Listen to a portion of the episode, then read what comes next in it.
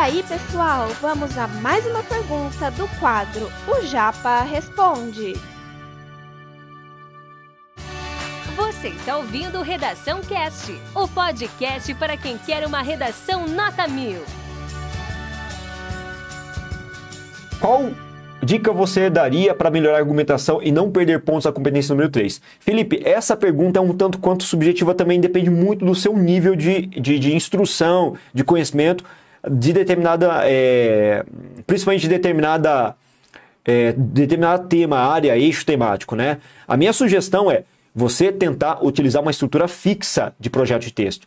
Então a gente usou a referência da da construção textual a partir de quatro períodos no, no desenvolvimento, certo?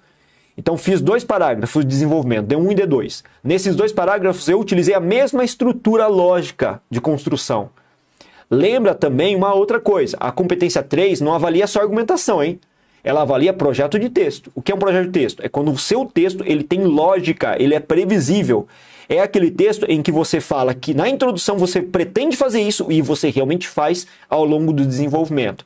Olha, na introdução você afirmou que vai falar das causas e das consequências e depois inserir uma intervenção. E você fez isso mesmo? Então quer dizer que seu texto é estratégico e, portanto, você consegue consolidar uma nota melhor ainda na argumentação no, na competência 3, no caso, tá? Além disso, para você melhorar e garantir uma nota alta na competência número 3, um 200, você tem que se valer de repertório que legitime as informações e os argumentos que você está trabalhando em cada um dos parágrafos. Isso é fundamental.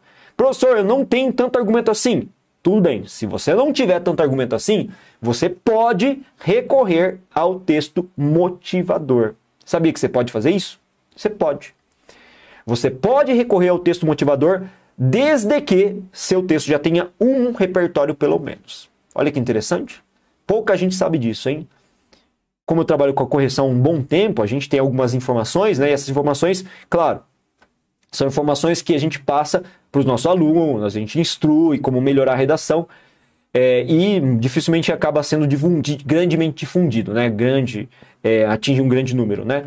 Mas você pode utilizar texto motivador no processo argumentativo como repertório, desde que você já tenha utilizado e garantido um único repertório já na introdução. Você fez o que eu falei para você fazer? Ah, usei a Constituição na introdução. Você pode utilizar o repertório dos textos motivadores. Não pode copiar, pode parafrasear, ó, para complementar a argumentação. Existem redações, alunos meus, que passaram por esse procedimento o ano passado, ano retrasado principalmente, e que relatam, professor, eu tinha só um repertório, eu usei a bendita da Constituição que você falou para usar e consegui conquistar o 960 a 920. Como?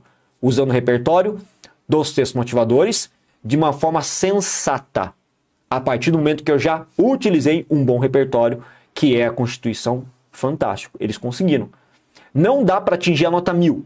Né? Infelizmente a gente não bloqueia, não passa né? dos 920, 960. Mas, pô, 900 mais dá para atingir, né? Então já é muito bom, já é uma prova de que você tá com um pezinho na universidade, né? Esse conteúdo é um oferecimento da Corrija-me, a plataforma preferida no ensino de redação. Saiba mais em corrijame.com.br.